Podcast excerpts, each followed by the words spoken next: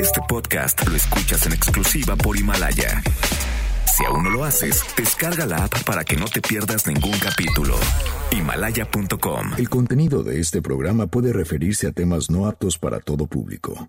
Se recomienda discreción. MBS Radio presenta Dispara Margot Dispara con Sergio Zurita, Fausto Ponce, Claudia Silva y Chaco Sao. En el entretenimiento. Estamos contigo. Al llegar a la recámara, supo que era una bala. Trató de permanecer un rato en el arma, pero fue expulsada de aquella morada al grito de... Dispara, Margot, dispara. Dispara Margot Dispara a través de MBS Radio. Lo hacemos hoy, jueves 30 de enero del año 2020 y lo estamos haciendo como todos los días, Claudia Silva. ¿Qué tal? Buenos días, ¿cómo están? Fausto Ponce. ¿Cómo están? Buenos días. Un símbolo sexual, Checo Sound. ¿Qué tal? ¿Cómo están? Buenos días. Este, o sea, eso no quiere decir que, que, que sea deseado por muchas personas, sino que es tal cual un símbolo sexual, así como lo es el gallito inglés. ¿Quién es? ¿Quién Es, exacto. Es el gallito inglés. Exacto, mírenlo Ah, con ¿se disimulo. Quítale el pico y los pies. Y qué bonito es todo. No, no es cierto. Checo Sound. Este, un auténtico símbolo sexual. Oye, I'm not. Oye, I'm not. Buenos días, ¿cómo están? Y un servidor, Sergio Zurita. Este, un símbolo. Eh, Patrio. Pa- no, no, no, con eso, con eso no se puede uno meter. Entonces no vayan a decir este. No que nos estemos metiendo, pero no Un vayan a símbolo decir- de amor. No vayan a decir este a, eh, eh, Genaro Villamil o algo así de está muy feo ese señor, cómo lo comparan con un símbolo de paz. Un símbolo de amor, exactamente. Él es un símbolo de amor. Ahora sí el Sabina. tri ha estado, pero con todo, ¿eh? Ayer y hoy. El tri aquí sí. María Sabina y es un símbolo. De la sabiduría Pero luego, pero sí, escribe, eh, él es un símbolo, y luego ella es un símbolo, y luego, ¿qué, qué, qué sigue? Es como un símbolo. es todo un símbolo. María Sabina es un símbolo de paz y de La sabiduría amor. y el amor. Qué bonito. Quiero a Alex Lora. Te, te queremos, Vive Alex siempre. Lora. Pobre Alex Lora. Nadie me ha visto tan feo en la vida como Alex Lora. ¿Por qué te vio feo? Pues básicamente me, me dediqué sistemáticamente durante 15 años a destruirlo. ¿Cómo querías que me viera? No, pues sí. Este, de hecho, cuando empezaba el programa en el que estaba yo antes, la taquilla, estaba Daniel Bisoño y fue el tri a ventaneando y fuera del aire cuando lo vio le dijo sin hacérsela de tos a él, dice, en tu programa de. Así. Ups. Este, y un día este, fuimos a ver, coincidimos viendo a Body Guy, al gran blusero Body Guy. Me puso una, jat- una jeta de ya me arruinaste la noche, venía yo a ver a mi ídolo Body Guy. Así y dije, no, pues sí, alégale. y luego ya le empecé a cobrar cariño. Porque francamente. este, Es buen tipo. es- Sí. No sé si Sí, sea buen tipo, no sé si sea buen tipo. Pero cae bien. Cae bien. Exacto. Al trato, así como... Es un gran comediante. Ajá, Y Es cuando lo, en- lo entrevistas es un tipo generoso, te habla mucho, o sea, contesta, Sí, te- sí, ¿no? Eh, Sí, sí, sí. No, sí. Este, Tiene una bonita familia. A mí no me gusta lo que canta, pero me cae bien su familia y él.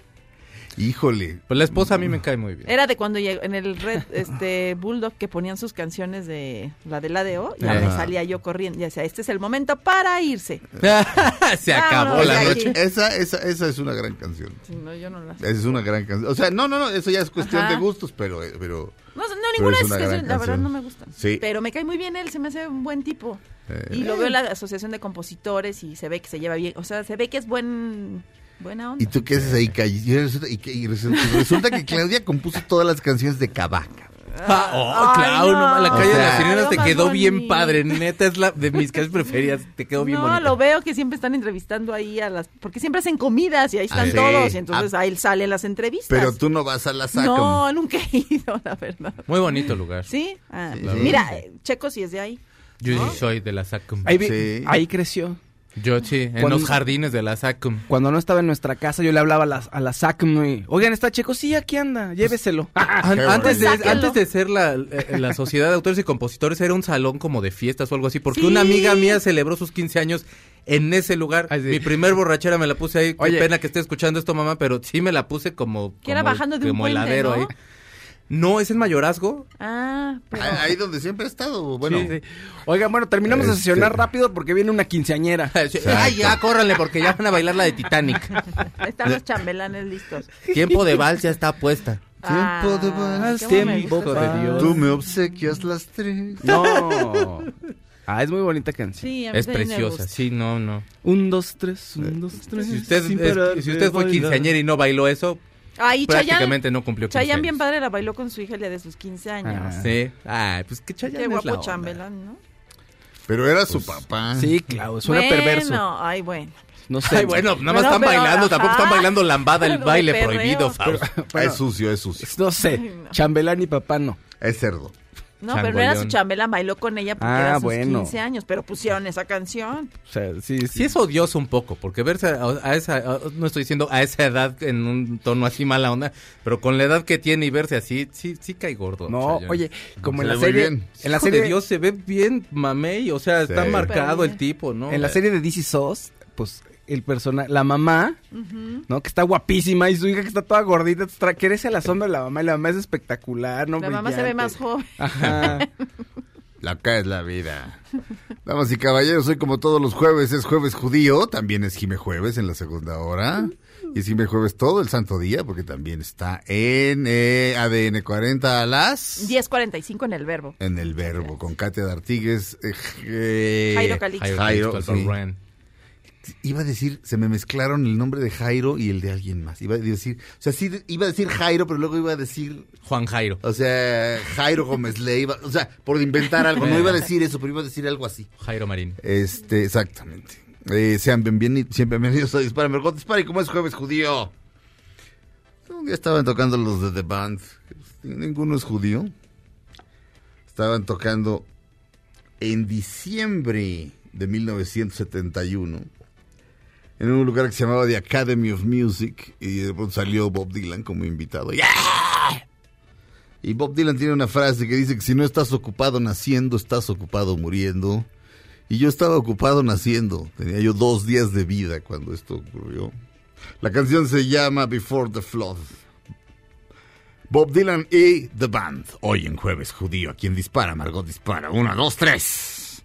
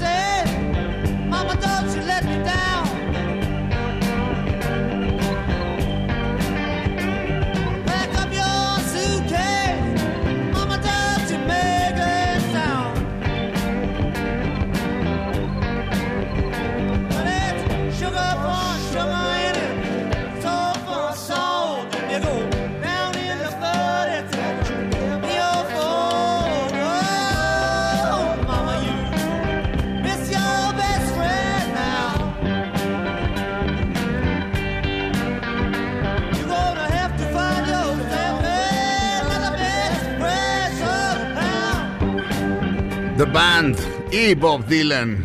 Eh, en, el disco se llama Live at the Academy of Music, un lugar que aparecía en la, en la serie vinil de Martin Scorsese con otro nombre, este, por cuestiones de derechos, pero era ese lugar, un lugar que se cae. Decía, Ah, en sí. el primer capítulo se caen.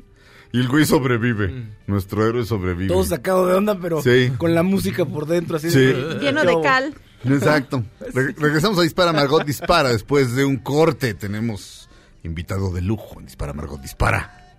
MBS Radio.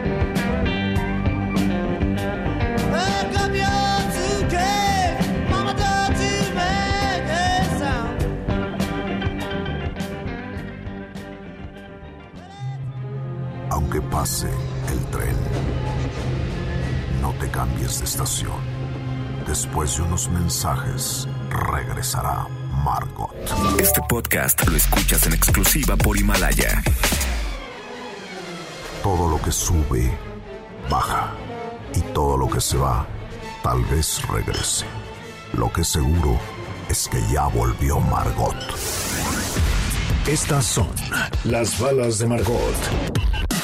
Uy, no, el matrimonio entre Justin Bieber y la modelo Heidi Baldwin parece no estar pasando por el mejor momento. Y es que se dio a conocer un video en el que, según los usuarios de las redes, el cantante se comportó descortés y agresivo contra su esposa al cerrarle la puerta de una camioneta en la cara.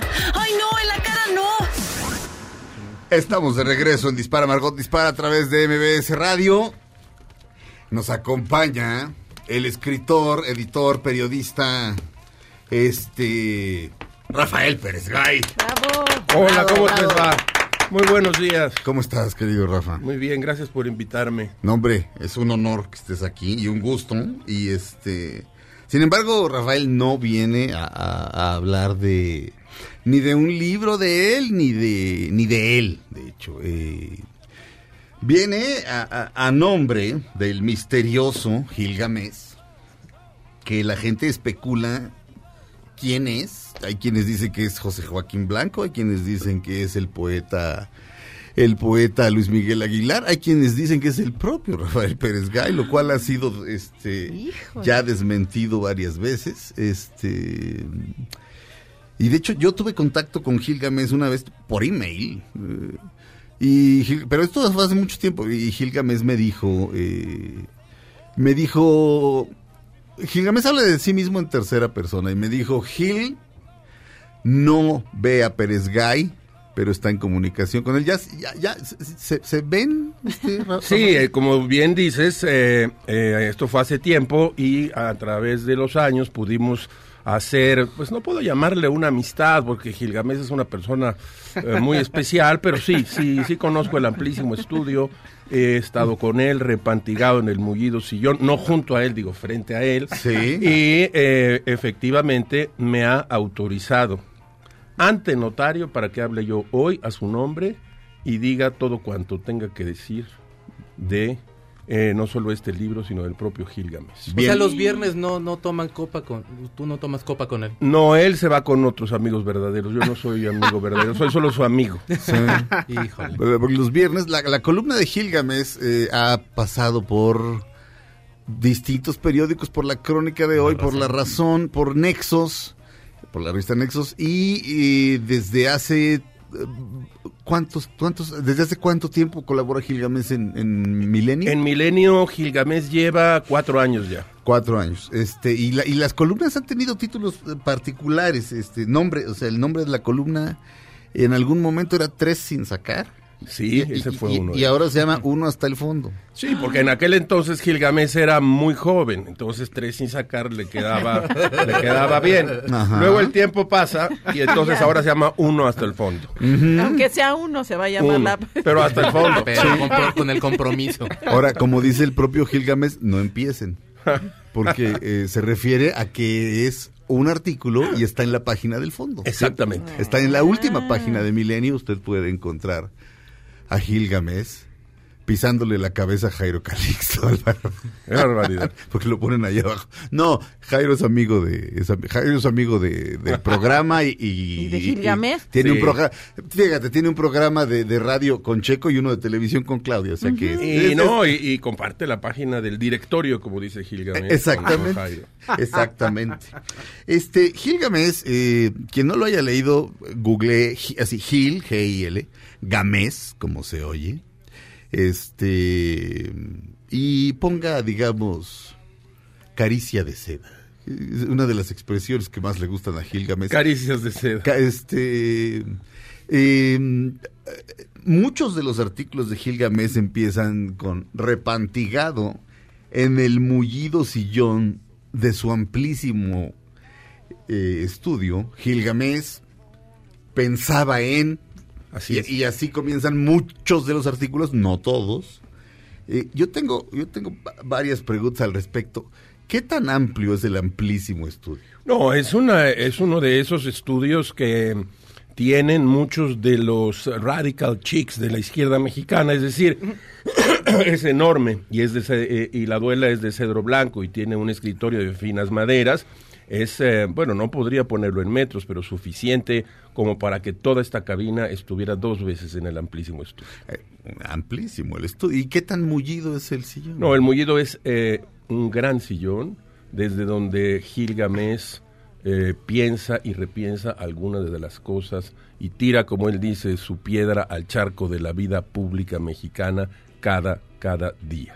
de esa, de, de esa frase no recordaba cómo era, pero era Gilgamesh lleva tirando su piedra al charco de la vida pública desde hace, ¿desde hace cuánto tiempo? 22 años. Ahora? 22 años. Sí. Gilgamesh, eh, hasta donde tengo entendido, nació en El Oro, Estado de México. Allí nació en el Oro, Estado de México, en el, eh, me parece, a él no le gusta, eso Pues es no. un poco coqueto, no, no, no, no, no le gusta decir su edad, pero ya es un hombre de, de, de- de provecta edad, pudo haber nacido, no sé, entre 55 y 58, Ah, creo yo, aunque no me ha, no me lo ha dicho con toda, con toda claridad, y nació en el Oro, justamente. Na- Grandes megalómanos en el Estado de México. ¿A eso se debe que hable en tercera persona Gilgamesh siempre? Siempre Gilgamesh se refiere a sí mismo en, en tercera persona, porque como todos sabemos, nos habitan multitudes, y como nos habitan multitudes, Gilgamesh es uno y otro y otro y otro, y puede ser varios a la vez, entonces mejor hablar en tercera persona. Bien. Gil se encontraba, ahora tiene una nueva,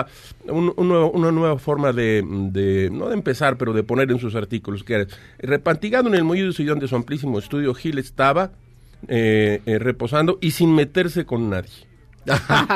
Y luego ya empieza el artículo. Ajá. y luego ya, eh, digamos que, pues no, no es que él quiera meterse con nadie, pero, pero, digamos que, digamos que es un hombre, digamos que es un hombre, bueno, tiene un cierto nivel de ansiedad eh, en los artículos y en el libro. Ahorita, vamos directo al libro, pero bueno, en lo que escribe, por lo menos una vez a la semana lee alguna noticia, lee alguna burrada de algún político y este se echa un ribotril o se echa un tafil. Sí, a veces es a veces es absolutamente necesario el ribotil, el tafil también eh, para poder leer algunas de las noticias que aparecen publicadas eh, todos los días y que en el radio y la televisión aparecen aparecen también. De modo que y él él le sugiere porque dice eh, el lectora, lector y lectere para ser ah, muy inclusivos. Sí, el lector, la lectora y el lector. Yo he oído aquí a personas que defienden esa, esa, esa, esa postura. El lectere, eh, y entonces les dice, eh, bueno, a ustedes también, por favor, un cuartito de tafil antes de empezar a leer las declaraciones de Manuel Barlet Chuchuchú. Sí. O bien ah, la- las declaraciones de Porfirio Muñoz Ledo, que ahora es un verdadero adalid de la democracia, o qué sé yo. Eh, eh, la verdad es que eh, pese a lo que se dice, Gil es, eh, eh, es, es parejero. es en, en el sentido de que se, se mete con todos. Ah, tiene- eh, sí, sí, se mete con todos, quiere decir. ah, este, agarra parejo. Jala, Sí. pa- pa- jala parejo. eh, desde hace mucho tiempo eh, se metía con, con las declaraciones de los de los priistas, de los escandalosos priistas, de algunos de los eh, eh, mochilongos panistas, desde luego con el PRD, desde luego con una parte de la izquierda, y sí es verdad que tuvo un momento de especial atención hacia eh, lo que él llama, lo le llama Liopes. Liopes, sí. Liopes. Este, esta- estaba leyendo ayer un, un artículo de, de del insustituible Luis González de Alba. Sí, cómo no. Que se llama Los Pasos de Liopes. Los y habla de del entonces este presidente. cu- cu- ¿Cuál era el, el término que usaba el presidente cuando fue presidente por primera vez? Pre- Presidente legítimo. Cuando hablaba del presidente legítimo o del candidato, no estoy seguro, pero todo el tiempo habla de Liopes y de Liopes Obrador y cierra el artículo diciendo, para no ser un Sealtiel a la triste, Li- Liopes fue acuñado por Gilgamesh. Sí, es verdad. Lío más pez. Este viene de que es lioso. Eh, bueno, es que desde aquellos años en que era jefe de gobierno de la Ciudad de México, Gilgamesh se dio cuenta que donde ponía un pie Andrés Manuel López Obrador había un lío. Ajá. Entonces dijo, pues eh, no es López, no es Liópez. Sí. Entonces de ahí viene, de ahí viene el, el apelativo. Vamos a un corte, regresamos a Dispara Margot Dispara. Está aquí Rafael Pérez Gay. Estamos hablando del libro. El libro se llama Instrucciones para sobrevivir en el México de la 4T, de Gilgamesh, con eh, ilustraciones de Trino. Pero no son ilustraciones. Bueno, es Sí. que- bueno, pero es que pero son, son chistes. Bueno, Como- pero como son- edi- editoriales. Editoriales. sí. Pues, sí, este, de Trino. Eh, regresamos a Dispara Margot Dispara a través de MBS Radio después de un corte.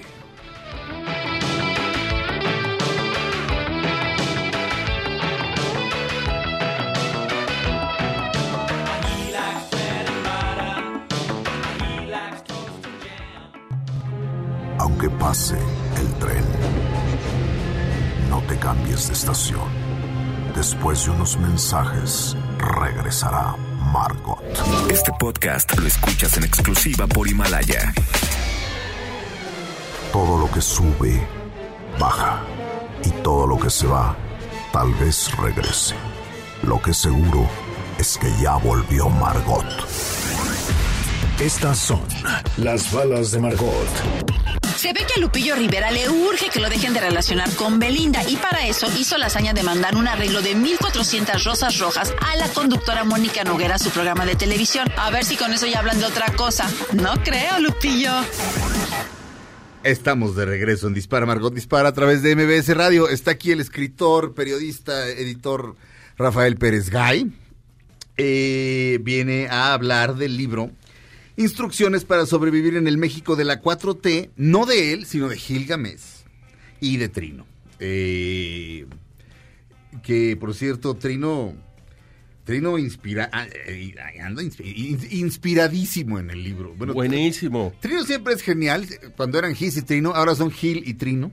Son Gil y Trino. Sí, son- Eh, sí, además había, había un rumor porque Trino sostiene que la relación más importante y más larga que ha tenido es con Gis. Sí. Entonces ahora le ha hecho de chivo los tamales con Gil Gamés. Entonces ahí ha- habrá que arreglar algo ahí. ¿eh? Pues Yo puedo intervenir porque como conozco bien a Gil, puedo intervenir. Y además debuta, pierde la virginidad, Trino, del cartón político.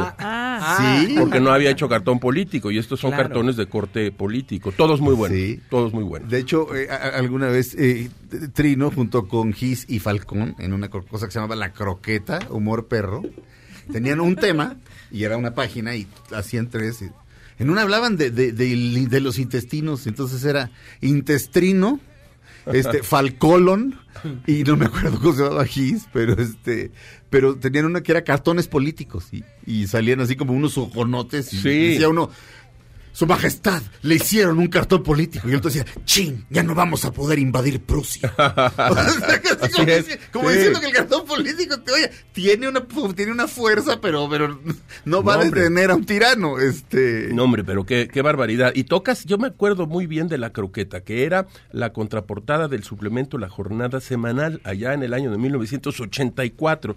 El suplemento lo dirigía, por cierto, Aguilar Camín. Ajá. Y eh, yo siempre iba a la antes de, de- de abrir el suplemento iba a la contraportada que es donde venía la, la página de estos tres enfermos mentales talentosísimos talentosísimos inteligentes no irreverentes no se detenían ante nada eh, y era 1984 De- desde entonces a la fecha hemos avanzado mucho en eh, en lo que puede decirse en todo en todos los lugares. Aquí mismo en su cabina se dicen unas cosas que yo luego digo qué barbaridad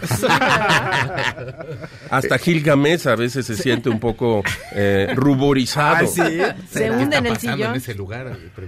Maestro. Este, eh, en, cua- en cuanto, eh, en cuanto al libro, Instrucciones para sobrevivir en el México de la 4T, me recuerda, por supuesto, el título Ins- Instrucciones para vivir en México de Jorge Ibargüengoitia. Sí, efectivamente. Ah, es, es- hay un guiño de parte de Sí, hay, hay efectivamente un guiño con el, el, digamos, el canon literario por, que, que- que hay en México que, del humor, que es Jorge Ibargüengoitia. Eh, y, y pensamos que una de esas instrucciones, Trino, yo, el editor Gabriel Sandoval, que es el director de literatura de, de Planeta, aunque este libro está publicado en Tusquets, que es parte de, de Planeta, eh, bueno, la, la, la verdad es que el humor, dice, de- eh, eh, cito a Trino, eh, porque yo estaba con Gilgamesh y con Trino esa, esa noche, eh, no deben quitarnos el humor hoy en día. Por supuesto. El, el humor tiene que estar presente siempre. Y el libro es, aunque es un libro de corte de crónica política, es un libro de desmadre, de humor, muy crítico, irreverente, tanto por lo que escribe Gilgamesh como por lo que escribe Trino. Y no todo es solo de, eh, eh, de política, eh, eh, sino que hay algunos, algunos paraderos interesantes que aparecen en el libro y que no tienen que ver directamente con la vida pública o, o la vida política mexicana. No, en efecto, eh, hay, hay un pasaje en el que en el que Gilgamesh recuerda una declaración de Luis Miguel que, Sí.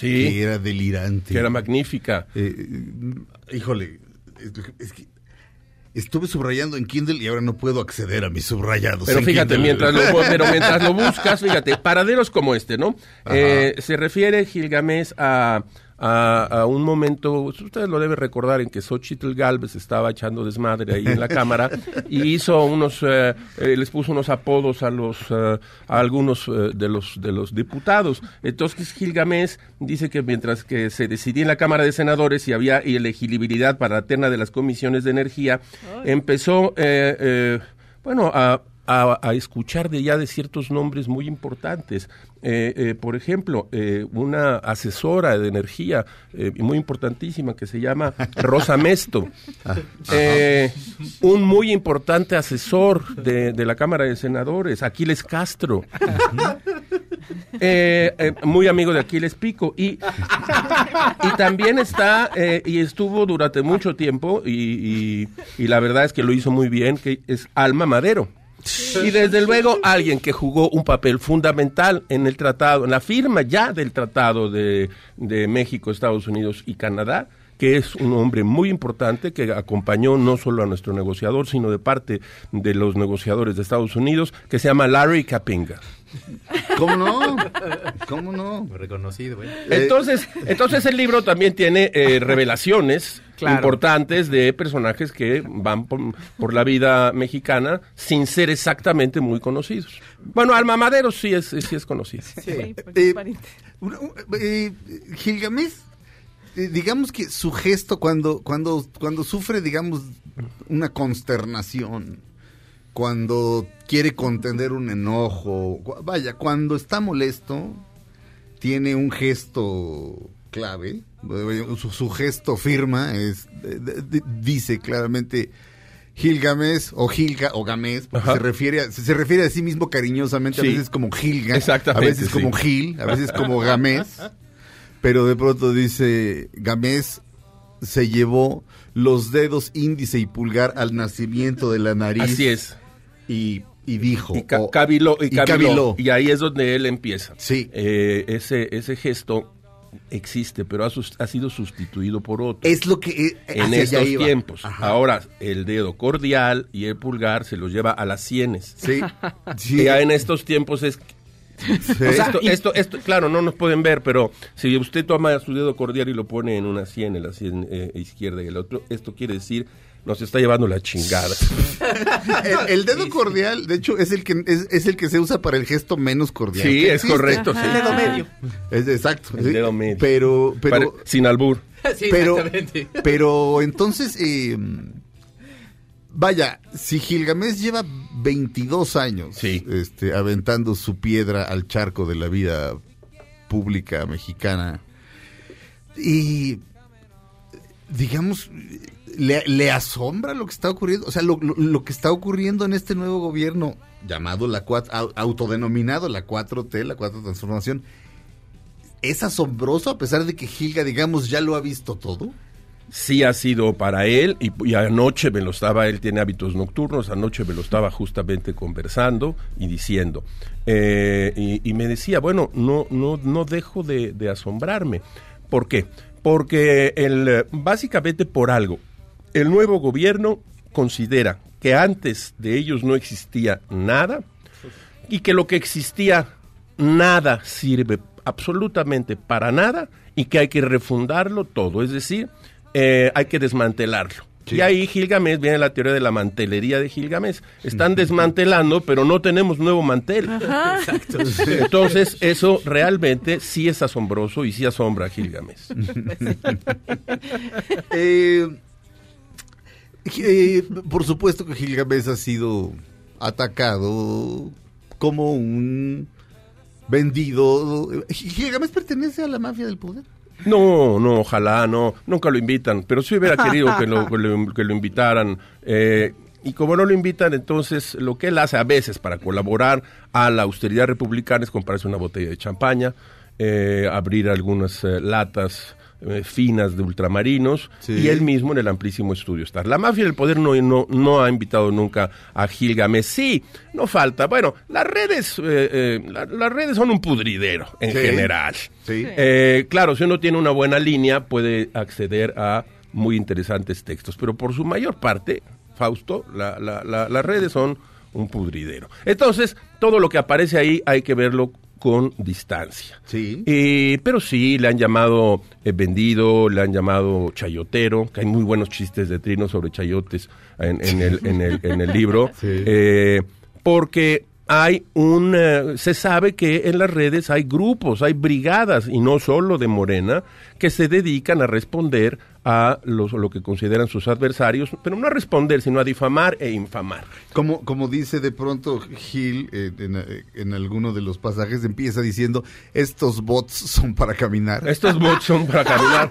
Eh, pero entre paréntesis él pone malísimo chiste. Malísimo es muy bueno, pero No, tiene bueno. autocrítica. Claro, estos bots son para, son para caminar. Bueno, A mí, eh, a mí sí me dio risa, a Checo también. Eh, acabas de decir algo muy importante que tenía que ver con el humor. El humor no existe si no lo ejerces primero que nada contra ti mismo. Claro.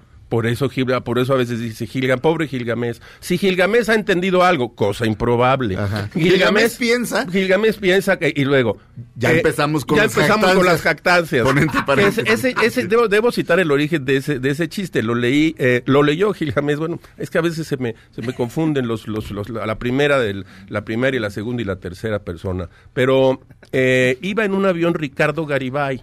Con, su muy buen eh, amigo, el papá de Juan José Reyes, hombre, ¿cómo se llamaba? Este, bueno, con, con, con un periodista. Y entonces, eh, este amigo periodista le, le dice, oye Ricardo, pienso... Y le contesta Garibay, ya empezamos con jactancias. bueno, entonces Gilgamesh se ha robado ese chiste y lo trae y, y ejerce el humor contra sí mismo. Un humor que no ejerces contra ti mismo es un humor artificial y, y- y que descalifica y que muchas veces hace que te sientas moralmente superior, que es lo que hoy vivimos en muy buena medida en la vida pública con eh, muchos representantes del gobierno de López Obrador. Se sienten moralmente superiores. Eso es. Va- Vamos a dejarlo ahí por el momento. De Himalaya, este, Angélica CP, me encantan los jueves de Jimena. Saludos a todos desde Alemania. Cata, fíjate de Alemania, De y, tiene sen- Alemania. y tiene sentido del humor. Cosa. Ca- Catalina Acevedo, Checo, mándame muchos besos. que yo- Abraham SB, yo también quiero besos de Checo. Soy macho, pero eres la Te onda. mando besos, chiquito. Pues te mando, Ah, te mando es que- besos yo también, fíjate. Mándale. Es- son de, de la app Himalaya. Este, Entonces, por eso, por eso Abraham sabe lo que dijo Catalina. O sea, Ah. se están viendo Sí, ahí en la. como- Sí, sí, Claro, porque, claro, claro. Porque si fueran llamadas telefónicas, así ¿cómo sabe? ¿No? Y se le dijo. Exacto. Este, Yayo Salvatore, saludos a todos. ¿Será que en algún momento inviten al maestro Trino a presentar el libro que hizo junto con Gil Gamés? Así es. Eh, Trino está por confirmarme cuándo viene, porque Trino vive en Guadalajara. Pero viene una vez a la semana a México. Entonces, nada más lo tenemos que machar y ya. Sí, pero sí, Trino muy probablemente esté aquí. No, casi te puedo asegurar que va a venir. Además, como le va al Atlas, pues no tiene nada que hacer, entonces Exacto. Ah, que sí, va claro. a venir. Exacto. De, de hecho, uno de los chistes de, de- de Trino, uno de los chistes de Trino aquí en, en el libro del que estamos hablando, Instrucciones para sobrevivir en el México de la 4T, es ¿Cómo le hace Chabelo? Es inmortal. Y la señora dice, pues es que un día dijo, cuando el Atlas sea campeón me muero. No, este, Yoyo Salvatori, ah, no, ya. Ya, ya. Eh, Areli Silem, el promocional de Himalaya, me encanta. Sergio, estás que te mueres de divertido. Preguntando por tu carnalito. Ah, en el promo. Sí, muchas gracias. Eh, eh, inscríbanse a Himalaya. Es eh, nuestra app para escuchar Dispara Margot Dispara con su correo electrónico eh, o con su Facebook. Entran, eh, ponen Dispara Margot Dispara, aparece el podcast y aprietan eh, el- un botón que dice comunidad y ya. Pueden este, Accede. acceder y, y ya. Regresamos a Dispara Margot Dispara a través de MBS Radio. Está aquí Rafael Pérez Gay hablando del libro Instrucciones para sobrevivir en el México de la 4T, escrito por Gilgamesh, no por Rafael Pérez Gay, con ilustraciones de Trino. Regresamos a Dispara Margot Dispara. Yeah, I took it as an omen. Aunque pase el tren, no te cambies de estación. Después de unos mensajes, regresará Margot. Este podcast lo escuchas en exclusiva por Himalaya. Todo lo que sube, baja. Y todo lo que se va, tal vez regrese. Lo que seguro es que ya volvió Margot. Estamos de regreso en Dispara Margot Dispara a través de MBS Radio. Está aquí con nosotros el, direc- el director. Bueno, sí. El director de sí mismo. El Técnico. El director técnico de sí mismo, este Rafael Pérez Gay, eh, eh, escritor, periodista, eh, editor de, bueno, director de la editorial Cali Arena, eh, en, algún, en algún momento director de la revista Nexos, etcétera, etcétera.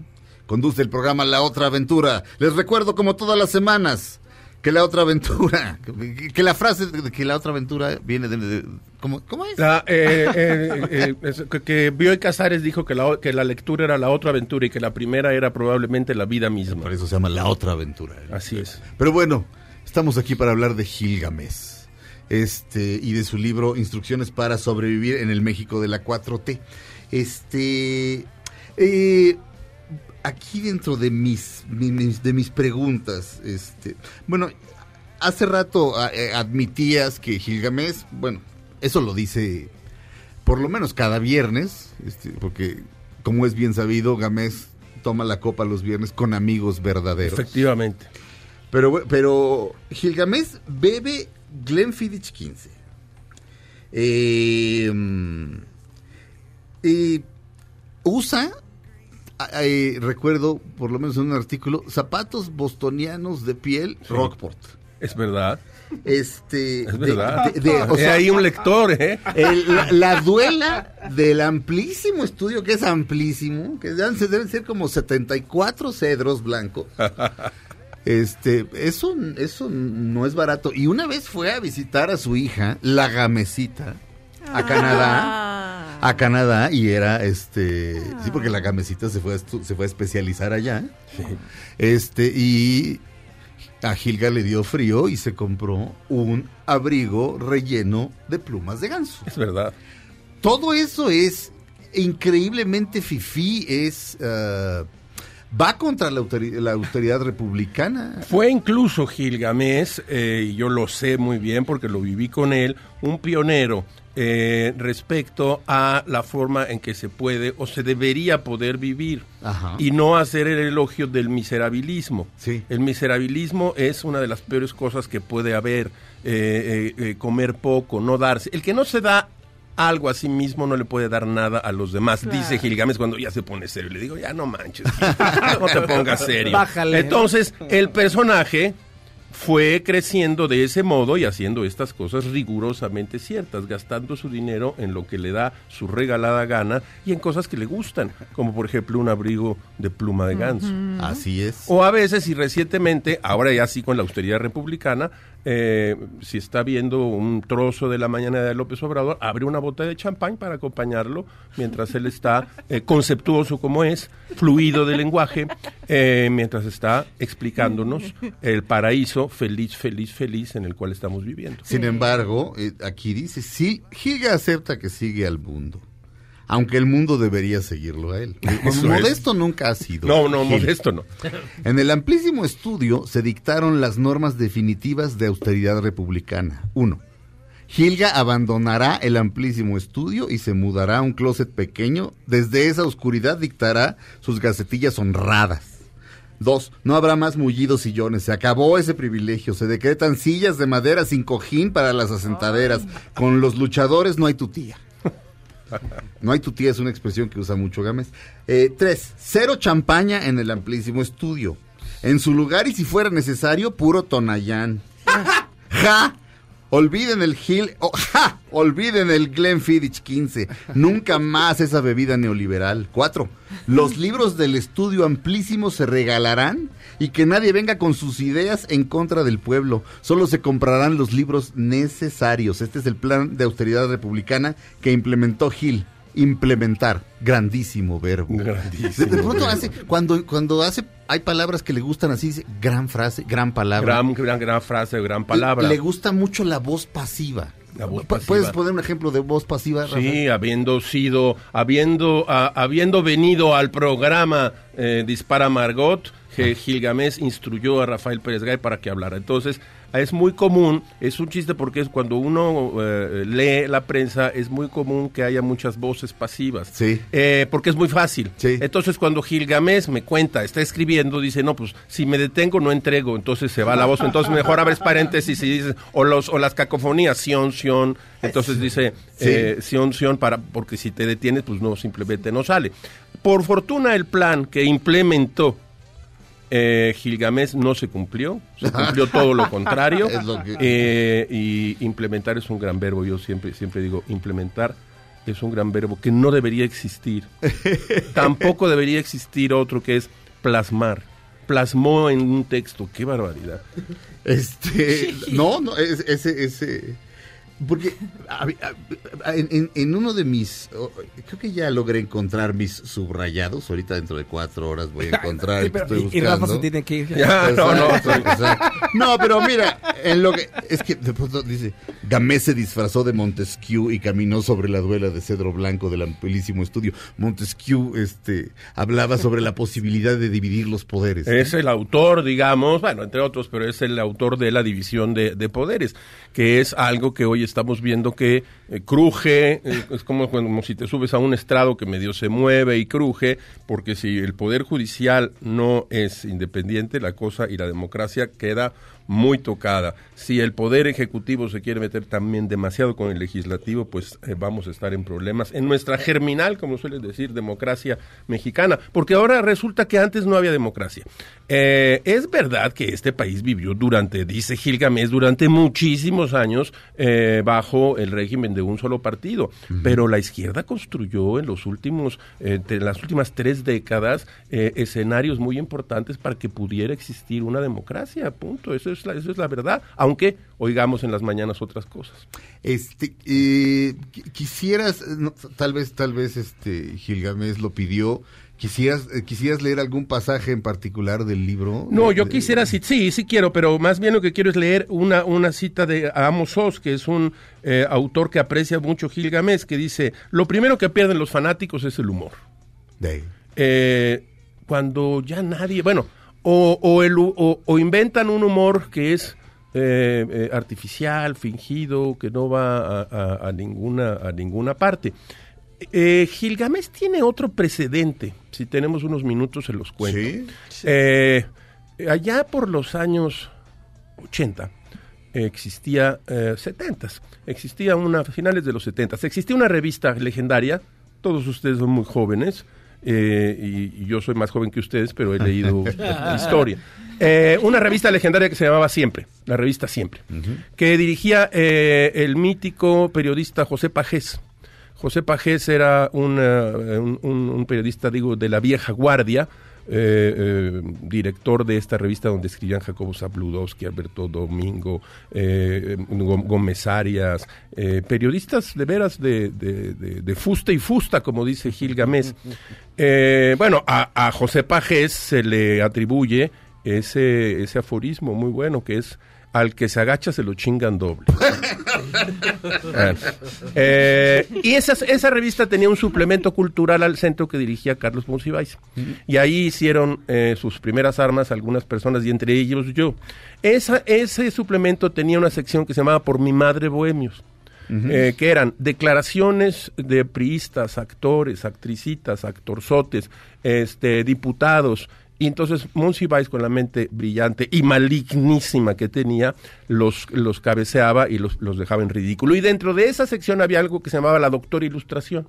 Esa doctora ilustración recibía cartas de gente desesperada, poetas que no habían tenido éxito, actores que no habían logrado un papel para eh, eh, en, el, en, eh, el escenario, novelistas chafas. Y entonces eh, eh, respondía, la- iba sin firma, Sí. y Monsiváis era la doctora ilustración, esto se sabe después. Pero como todos sabemos además, Monsiváis tiraba la piedra y escondía la mano. En cambio, Gilgamesh tira la mano y esconde la piedra. Eh, antes de, de- de- de, por desgracia, cerrar este, con, esta, con esta entrevista, maldición. Este. Mira, es que, es que, eh, es que creo que subrayé todo el libro, maldita sea. Pero. pero mm, híjole, ahora voy a tener que decidir. Lo que pasa es que hay, hay, hay, hay un pasaje, hay- hay varios pasajes en los que, en los que Gilgamesh es como Cassius Clay. O sea, bueno, ya era Mohamed Ali. Cuando, cuando, cuando por fin logra derribar a George Foreman en la, Sí. en la famosa pelea en, en, en- en, este, en Zaire, Sí. se está cayendo Foreman. Y ahí Mohamed Ali le pudo haber dado otro. Sí, claro. De- Norman Mailer dice, y el artista en él supo, el artista en Ali, en Ali supo que era mejor hacerse hacia atrás. Y lo dejó caer. Y, y lo dejó desplomarse. Era, era más hermoso. Qué buena, qué buena imagen. Porque hay un pasaje de una declaración de un ampón de la sección 22 del, del, del CENTE. Sí, sí, sí. Este, en el que simplemente pones la de- de- de- del que, en el que simplemente eh, Gamés pone la declaración y no comenta más. No, ahí se quedó. no hay más que No, comentar. no hay, O sea. Es tan ridícula, tan estúpida, tan reaccionaria, tan, tan, tan. O sea, ¿qué más dices? Ya. Ahí lo deja morir. Eso, e- eso, sabe. Sabe. Es que hacerse el chistoso suena como, como si no lo fuera, pero sabe utilizar el humor cuando, lo- cuando hay que utilizarlo y cuando no, no. Sí, eso que dices es, eh, fíjate que lo- lo- ahorita lo en el corte lo estábamos eh, medio medio abordando. Eh, no hay que eh, no hay que hacerse el chistoso, vaya. Eh, eh, ni en literatura ni en la vida. No. Eh, si te sale con naturalidad, que salga con naturalidad. El humor, eh, eh, eh, decía de Ibargüengoita, ¿no? Decía, bueno, el humor no es un estado de ánimo, sino una actitud ante la vida, decía yo. Eh, y yo se lo dije a Gilgamesh y Gilgamesh lo, lo usa entonces. Entonces, a veces sola, a veces incluso Gamés está medio molesto, medio enojado, medio gruñón, pues dice, pues es que hay días negros. Y claro, hay ciertas reglas para que Gilgamesh, Gilgamesh tiene tres reglas, me lo contó anoche, ya dije que tiene hábitos Ajá, nocturnos. ajá. Me dice, una, no, no infamar y no difamar, jamás. Dos, no meterse con la vida privada si esta no se convierte en vida pública. Y tres, nunca meterse con la familia de un personaje. Sí. Fuera de eso, puedes decir todo lo que quieras, porque hay gente que confunde la crítica y que se mueve hacia esta, algunas de estas zonas y esas tres zonas son la negación de cualquier periodismo. Fíjense esto, si me permiten. El libro empieza así, repantigado en el mullido sillón del amplísimo estudio, Gil recordó al clásico. La realidad es el consenso de un delirio. Gamés recuerda que iba en- y venía entre las llamas de la responsabilidad. El delirio subía el telón. Ese trauma se convertía en una desintegración psíquica cuando empezaban las campañas electorales. Y ahí empieza el libro, porque en- viene una pequeña descripción de quién era del jo- eh, Gamés bautizó a Naya como el joven maravilla. Que luego era el joven Taravilla. Y luego era el joven Taravilla. y también al ciudadano Mit. Al, al ciudadano Mit. También, también, y, y- y les, y les pegaba duro. Y también a, a Liopes del, del Bronco, pues ya ni qué decir, digo, es una, ahí es donde el humor no entra, no, ni, ni lo tienes que mencionar. Y ahí arranca un poco el, el- el libro muy, ra- muy rápidamente para ver cómo, cómo ocurrió eh, que eh, Andrés Manuel y López Obrador llegó a la, a la- a la- a la presidencia. El libro se llama Instrucciones para sobrevivir en el México de la 4T. Eh, está, sale Gilgamesh. Gilgamesh siempre trae artefactos extraños en la cabeza. Está vestido como de astronauta. A veces trae una, una escafandra. A veces trae un extraño aparato conectado al cerebro. A veces pienso que es Jonathan Swift y que algún genio lo mantiene vivo así desde, desde, desde los 1600. Este. Es- Yo, yo- yo creo, yo creo que este es el mejor libro este, que yo leí en 2019. Hombre, por favor. Se, eh, no, se lo voy a decir a Gamés y va a quedar verdaderamente eh, encantado. No puedo decir es el mejor libro de 2019 porque no los leí todos, este, ni soy un lector realmente tan voraz, disciplinado que está al pendiente de va a la feria de Frankfurt. No, pero es el mejor libro que leí en 2019 porque alcanzó a salir en 2019. Instrucciones para sobrevivir en el México de la 4T, pero es una novedad. En las, en las librerías hay unas pilotas así, junto al libro nuevo del presidente. Sí, junto a la cierto. economía moral. Ajá. Juntitos como... Juntitos. Como, como... Juntitos los dos. Sí, Juntitos le los saqué, dos. le, sa- le saqué una foto, este, se la hice llegar a Gamés, le saqué una foto, este, que decía ant- veneno antídoto. Este, eh, eh, pero no crean que yo agarré los libros y los puse así para que. Así no, estaban. No, así estaban. Bueno, pues y en medio una pila más baja de Jung, de quien estábamos hablando tú y yo el otro día, lo Sí. cual ya es muy, ya, cual ya es muy raro. No, ya todo, todo es muy raro, caracho. Pues, por cierto, Gamés últimamente dice, como el presidente dijo, yo ya no me pertenezco. Ya. Gamés dice, Gil ya, Gil ya no se pertenece. Gil ya no se pertenece. De hecho, ya nadie se pertenece. La reforma, la reforma educativa no se pertenece. No se pertenece. El aeropuerto no se pertenece. En Así fin. es. Que este, instrucciones para sobrevivir en el México de la 4T, Gilgamesh y Trino. Este. Editorial Tusquets. De veras. mm, Bueno, ya. Creo que se recomendó solo. Rafael Pérez Gay, muchas gracias. Gracias a ustedes. Y hay que cerrar diciendo, ahora sí que, ¿cómo la ven?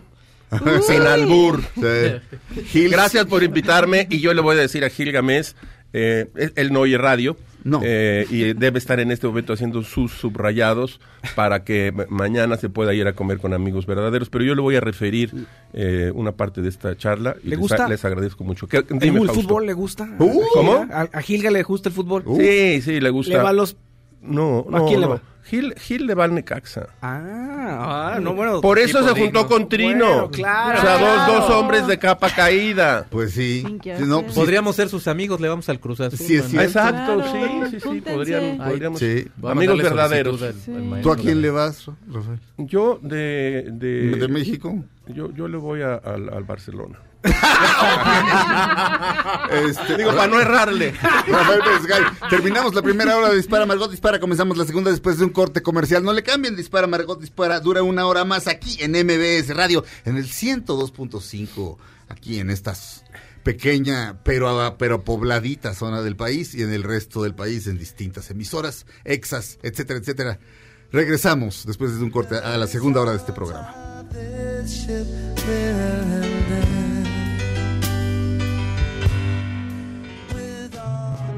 Aunque pase el tren, no te cambies de estación. Después de unos mensajes, regresará Margot. Este podcast lo escuchas en exclusiva por Himalaya. Todo lo que sube, baja. Y todo lo que se va, tal vez regrese. Lo que seguro es que ya volvió Margot. Dispara Margot Dispara a través de MBS Radio. Comenzamos nuestra segunda hora de transmisiones de hoy, jueves 30 de enero del año 2020. Estamos haciendo Dispara Margot Dispara como todos los días. Fausto Ponce, ¿Cómo están? Buenos días. Claudia Silva ¿Qué tal? Buenos días. y Checo Sound. Hola, muy buenos días. ¿Podrías nada más felicitar a mi amiga Angie, que es su cumpleaños? Angie the A- Beast. Angie the Beast.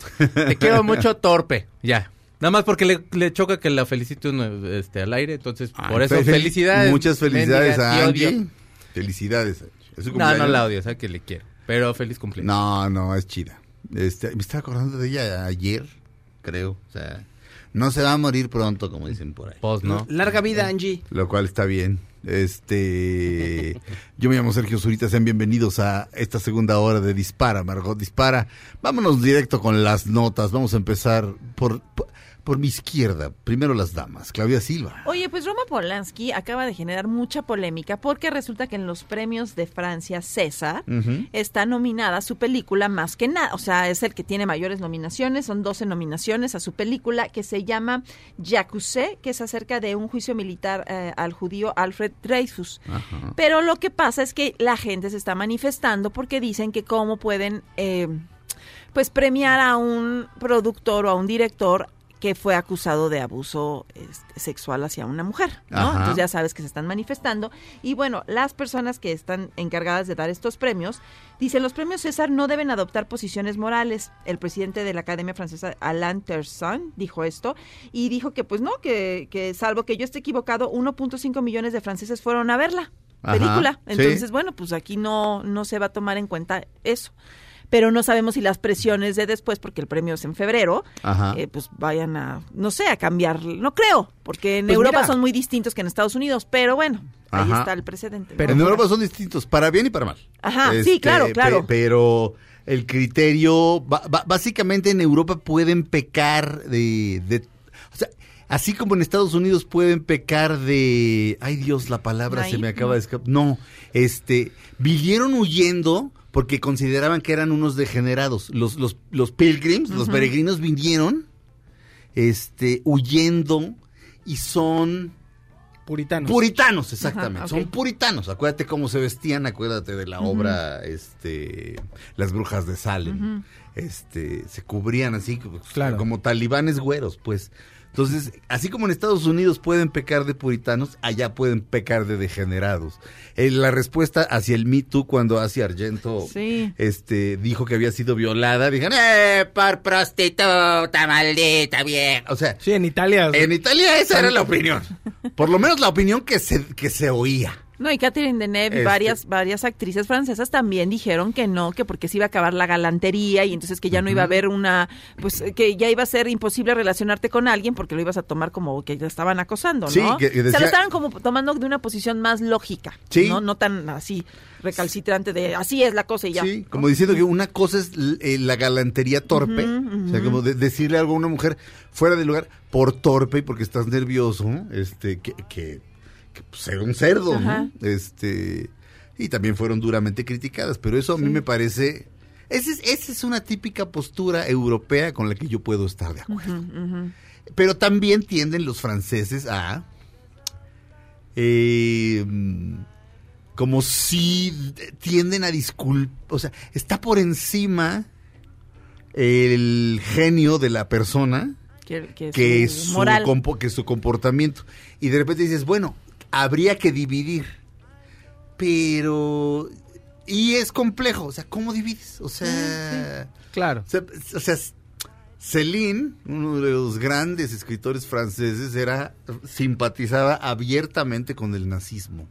Y lo que dice Vargas Llosa dice, me parece un gran escritor, pero no le daría la mano. Ya murió Celine, o sea, no le podría dar la mano, pero en caso de, dice, no le daría la mano, pero lo leo, así como cada vez que hay una ópera de Wagner se atasca el, se atasca Bellas Artes y Wagner Wagner era un antisemita famoso. Y el caso de Polanski pues, es muy complejo. Yo espero que esta nota no se les meta en el tonto cerebrito a los a los que votan por el Oscar y digan, ay no, ya me aco- ya no me acordaba que estaban defendiendo aquí a-". y no voten por Había una vez en Hollywood, porque sale Polanski, no dice una sola palabra, pero sale. Este, y luego no sale él, pero sale sale este este Sharon Tate muy embarazada. Así como dice, o sea, Pero no. ahí dejó su semillita el maestro. Entonces, este a ver qué pasa. Vamos a un corte. Regresamos a Dispara Margot Dispara a través de MBS Radio. My baby kisses me.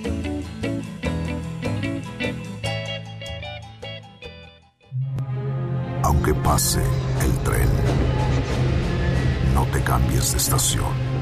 Después de unos mensajes, regresará Margot.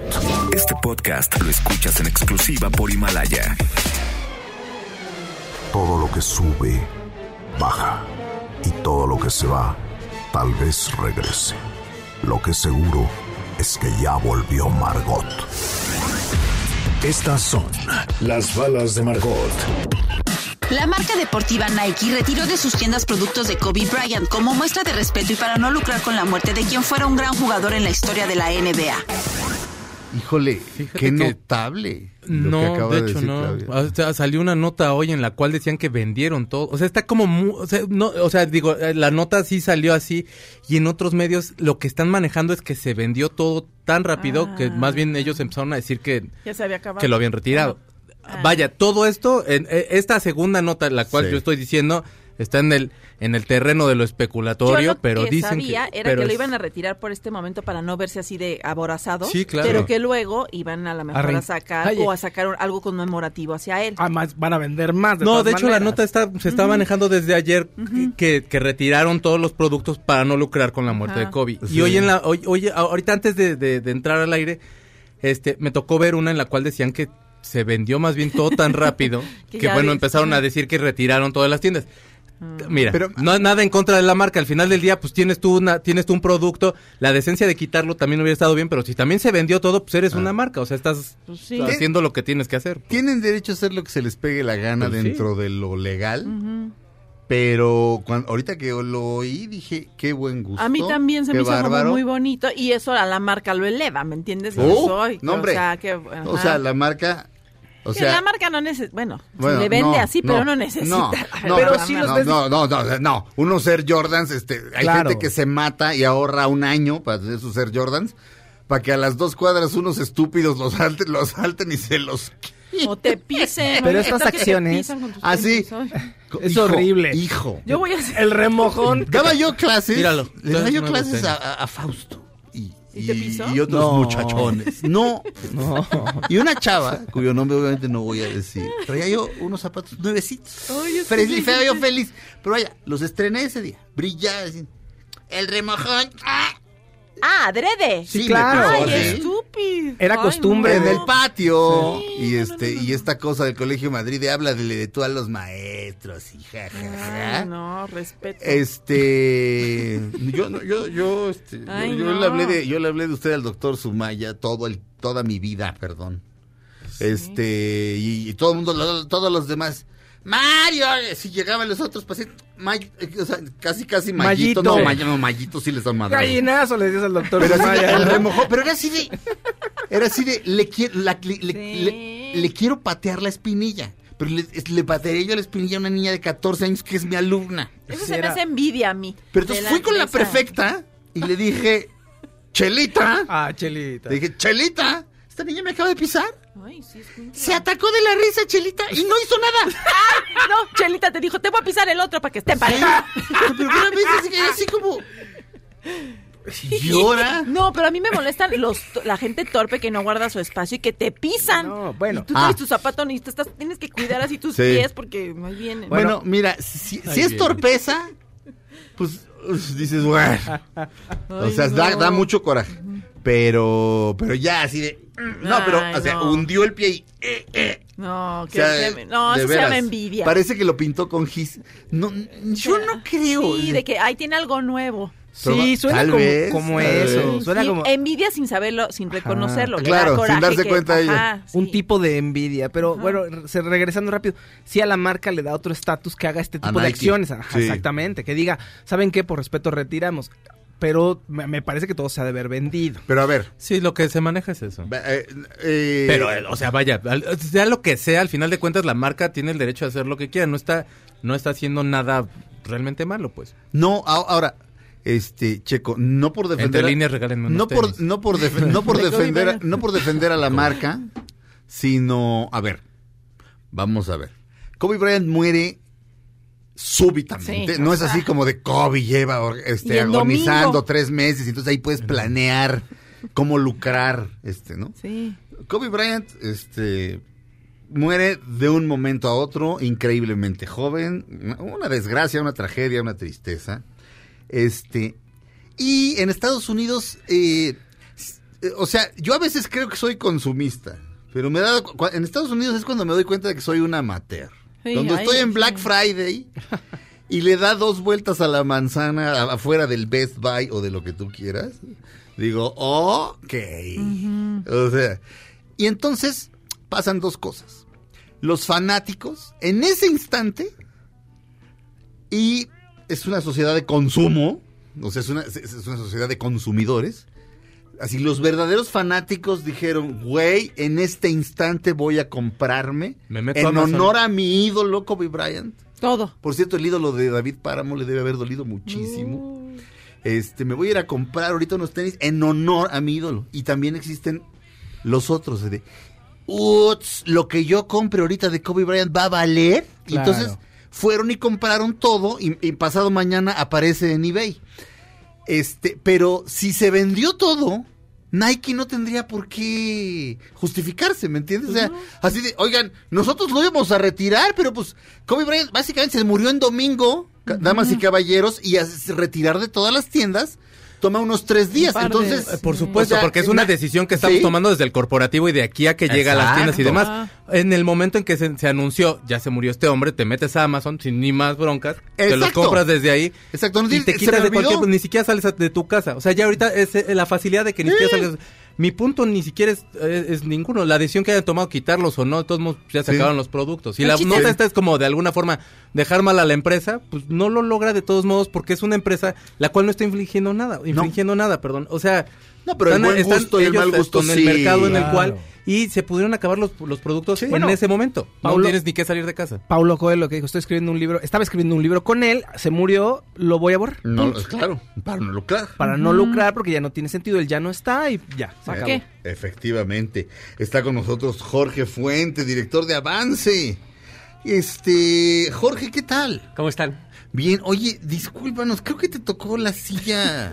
Este, estoy Extraño. jugando. Disculpan, es- Estoy, me siento niño. Te hiciste, te- este, sí, este, te, te ves como, te ves, te ves, te ves pequeñito, pero ahorita lo solucionamos. Muy gentil, mira, ya. Este, Ya hicimos el cambio. Gracias, gracias Fausto. Este, eh, mi querido Jorge, me da mucho gusto que avance, este, vuelva con nosotros.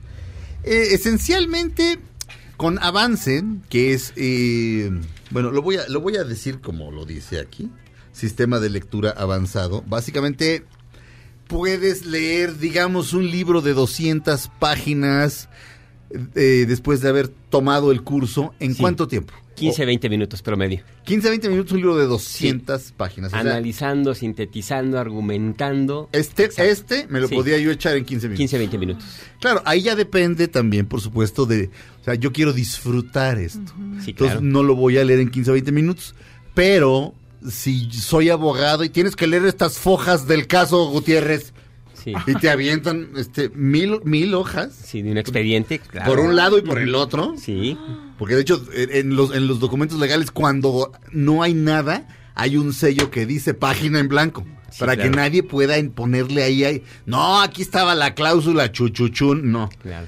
Entonces, en ese caso, un, un- abogado, un... un, Le es muy útil, claro, sí, le- para optimizar tiempos. Sí, le es, mu- le es sumamente útil le- leer rápidamente. Este, pero además, no, digo, no se trata solamente de eso, sino... Hay gente que tiene problemas, este, para retener lo que lee. Sí. Eh, y también sirve para eso. Totalmente, porque las personas leemos palabra por palabra, fragmentamos la información y luego pretendemos construir una idea principal. Ah. Entonces, ¿cómo tu nivel de comprensión puede ser buena si fragmentas toda la información? Por ello, a través de ejercicios de músculos oculares, Avance te enseña a expandir el campo lector. Ajá. Una cosa es el campo visual, otra cosa es el campo lector. Sí. Mi campo lector está reducido de 1 a 3 grados. Así nos enseñaron a todos a leer. Por eso ves una o dos palabras por enfoque visual. Te enseñamos a ver la línea completa, incluso el párrafo completo. Por tanto, puedes extraer la idea principal. No fragmentas la información, tu nivel de comprensión sube importantemente. Cuando un libro uno lo está disfrutando mucho, uno está haciendo lo que hace con avance solito, sin darse Sí. cuenta. No sé si les ha pasado que están manejando y de repente cobran conciencia de que están manejando. Y de repente, así, los 10 minutos que acaban de pasar, ¿qué pasó? No, pues nada. Tu cuerpo y tu mente iban haciendo algo que llevan Haciendo- 20 años haciendo, entonces Sí. ni cuenta se dan.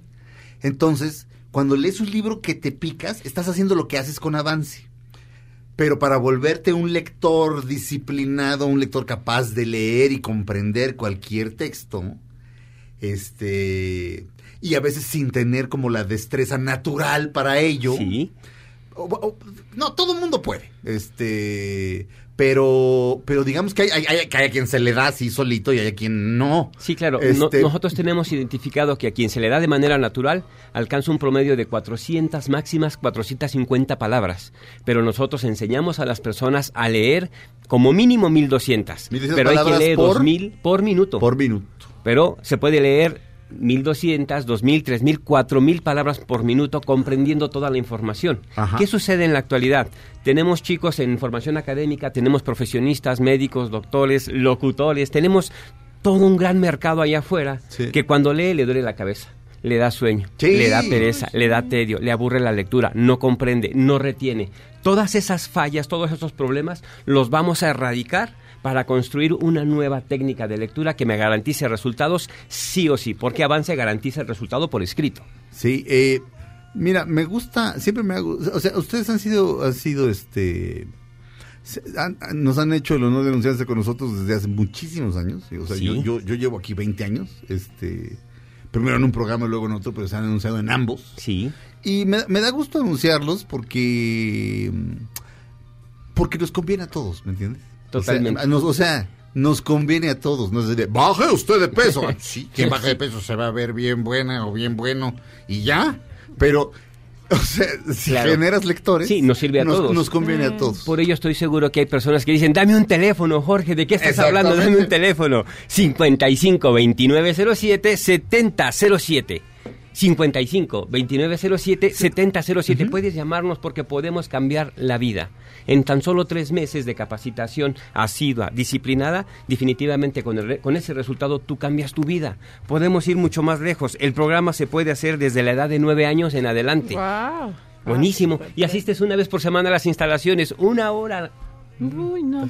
Este, yo me aprendo los teléfonos rapidísimo, Sí. pero me quedé con el 7007 y dije, qué bueno que tiene, y empecé a pensar, qué bueno que tienen un nombre, digo, digo, un, un teléfono fácil. Eso me pasa a mí como lector. Sí. Este, ese es uno de mis defectos. De repente leo algo y eso me evoca otra cosa. Sí, somos Y de- dispersos. Y de repente digo, eh, ¿dónde estaba? ¿Dónde estaba? ¿Dónde estaba? Este, pero ya que ya que me encarrilo ya no, pero digamos que eso también me lo podrían corregir. en Totalmente. Es lo primero que quitamos. Recuerda, Bien. las personas leemos uno a la velocidad que hablamos. Ajá. Importante aprender a leer a la velocidad que nuestros ojos perciben la información. Claro.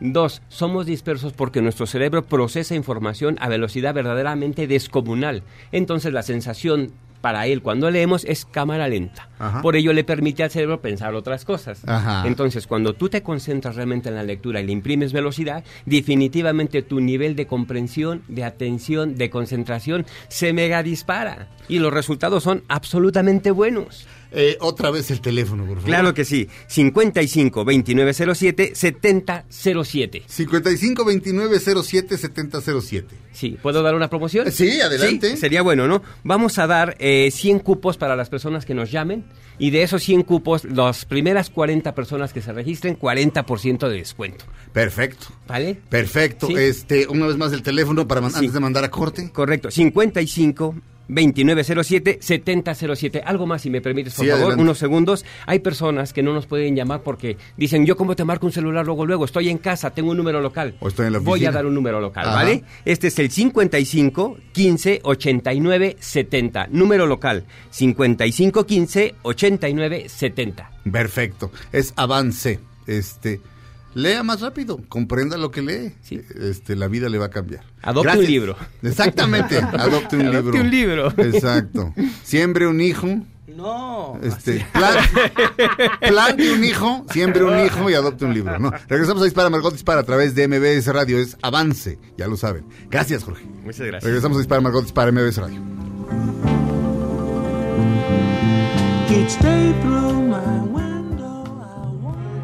Aunque pase el tren, no te cambies de estación. Después de unos mensajes, regresará Margot. Este podcast lo escuchas en exclusiva por Himalaya. Todo lo que sube, baja. Y todo lo que se va, tal vez regrese. Lo que seguro es que ya volvió Margot. Estas son las balas de Margot. La cantante Lucero reveló por qué no se ha sometido a cirugías plásticas. Dice que no descarta la idea que en el futuro pueda recurrir a un tratamiento estético, pero que actualmente está contenta con su aspecto físico. No, y es que también ya vio cómo quedaron las demás. Estamos de regreso en Dispara Margot Dispara a través de MBS Radio, Fausto Ponce. Oigan, fíjense que ya hay fecha de estreno para la nueva película de Wes Anderson que lleva ya un par de años trabajándose, que se llama The French Dispatch, que es acerca de un periódico de Estados Unidos que se hace en una ciudad francesa de ficticia. Como para poder hablar libremente de todo, como, no es como, como un despacho en otro lado del mundo que está escribiendo acerca de periodismo y es de Estados Unidos. Ajá. Y dice que es una carta de amor, dice Wes Anderson, una carta de amor al periodismo.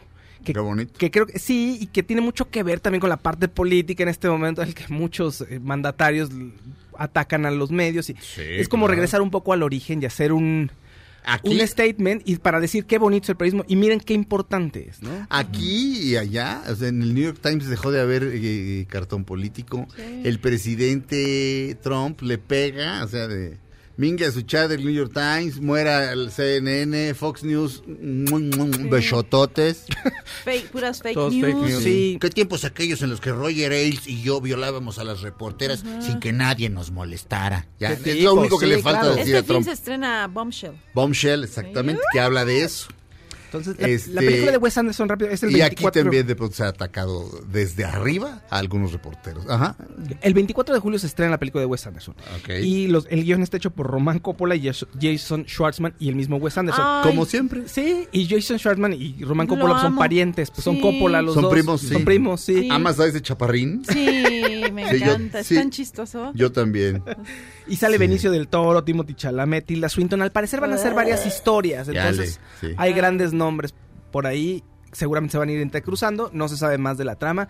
Pero está, está bonito, pues. The está bonito, suena bien. The French Dispatch. Se ve buenero, ¿no, hombre? Sí. Sí. Es, es, un- es un gran hombre, sí. Pues, Isla de. Perros fue la Sí, más la- reciente, sí. ¿verdad? La última. Esa está padre, no la me quise ver. A mí Yo la vi en un avión y me encantó. Está muy bonita, está muy divertida. Está muy divertida. Sí, El niño. Está enfocada al trato de los animales, sí, principalmente, y algunas cosas politiquillas por ahí. Muy divertida, muy, muy chistosa. Hay gente a la que yo... a- a- es- o sea, alguien me lo tuvo que decir desde afuera porque jamás lo hubiera yo comprendido. Hay gente a la que le desespera el cine de Wes Anderson. Normal, No sí. entiendo. O sea, yo vi Rushmore a- y aparte dije, mire, ese soy yo. En muchos sentidos. Este, el personaje. Eh,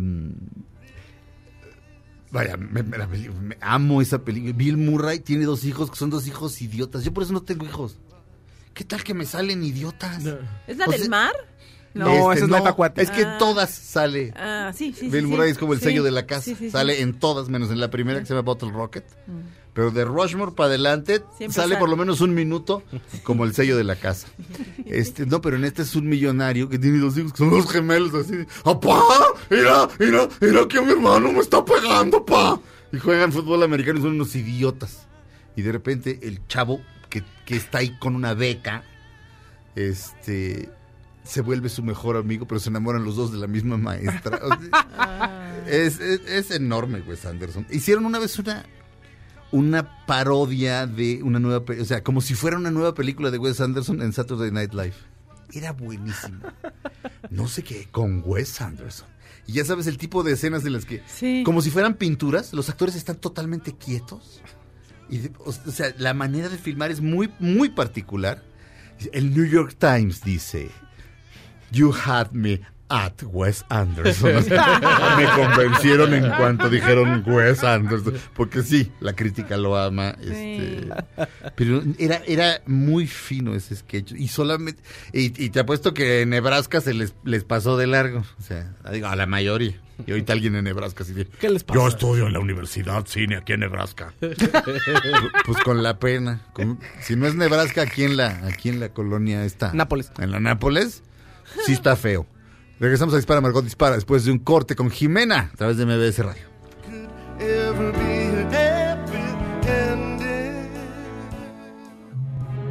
Aunque pase el tren, no te cambies de estación. Después de unos mensajes, regresará Margot. Este podcast lo escuchas en exclusiva por Himalaya. Todo lo que sube, baja. Y todo lo que se va, tal vez regrese. Lo que seguro es que ya volvió Margot. Estamos de regreso Dispara, Margot Dispara, ponla, Felipe. Jimena en Jime Jueves. ¿Qué onda, mis pepinos? ¿Cómo están? Yo tipo histérica. Y es que gracias a apps como Airbnb ya todo el mundo tiene acceso a lugares que antes ni en sueños, güey. Y todo porque esos sitios rentan súper barato las propiedades. Y es que resulta que el fin de semana me fui a Acapulco a la despedida de mi íntima Glory Rincón, que ya va por la segunda vuelta. Sí, lo logró. Pepino se va a volver a casar. Así que obviamente le hicimos un súper festejo porque la verdad está súper difícil volverse a casar. Créanme que yo sé, lo sé mejor que nadie. Hello. Así que bueno, nos fuimos a su penthouse ahí en Maralago, que está divino, pero con eso de la 4T, pues ya ven que la economía no anda muy bien, que digamos, pero no le digan a nadie.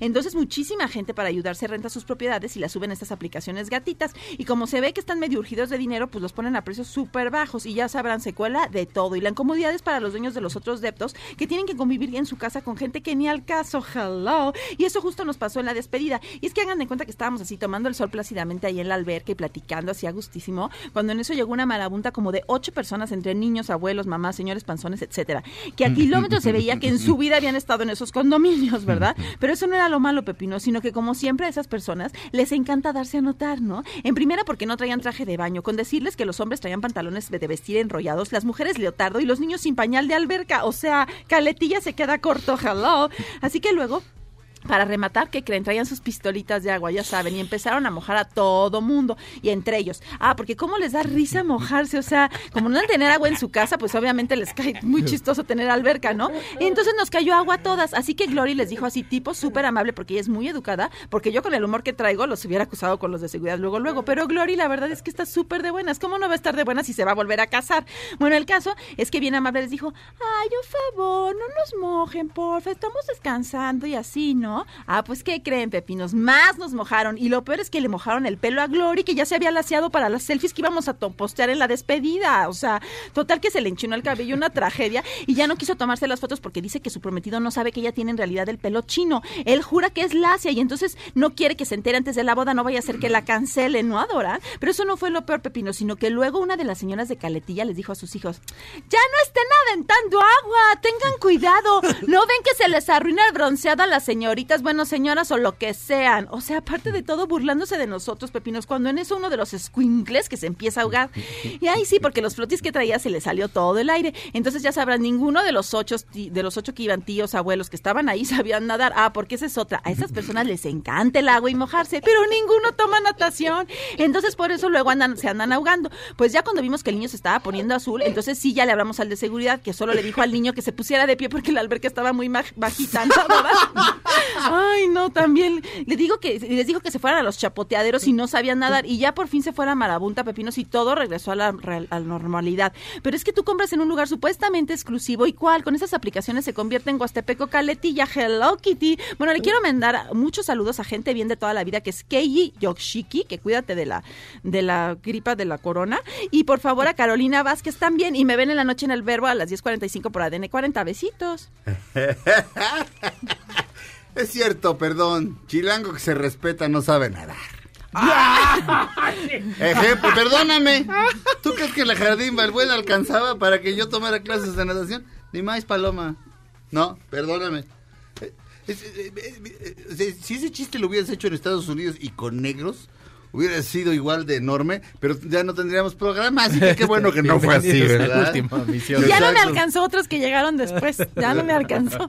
Chac- Chaco Sound. Oigan, fíjense que Dan Lin, quien era productor de Arma Mortal, fue invitado a un podcast y empezó a hablar. O sea, la película, la última, la última película tiene 20 años y empezó a hablar que quieren hacer una nueva película de Arma Mortal. En cuanto acabaron la última, luego luego quisieron ver cómo- qué, qué seguía y todo eso para la saga.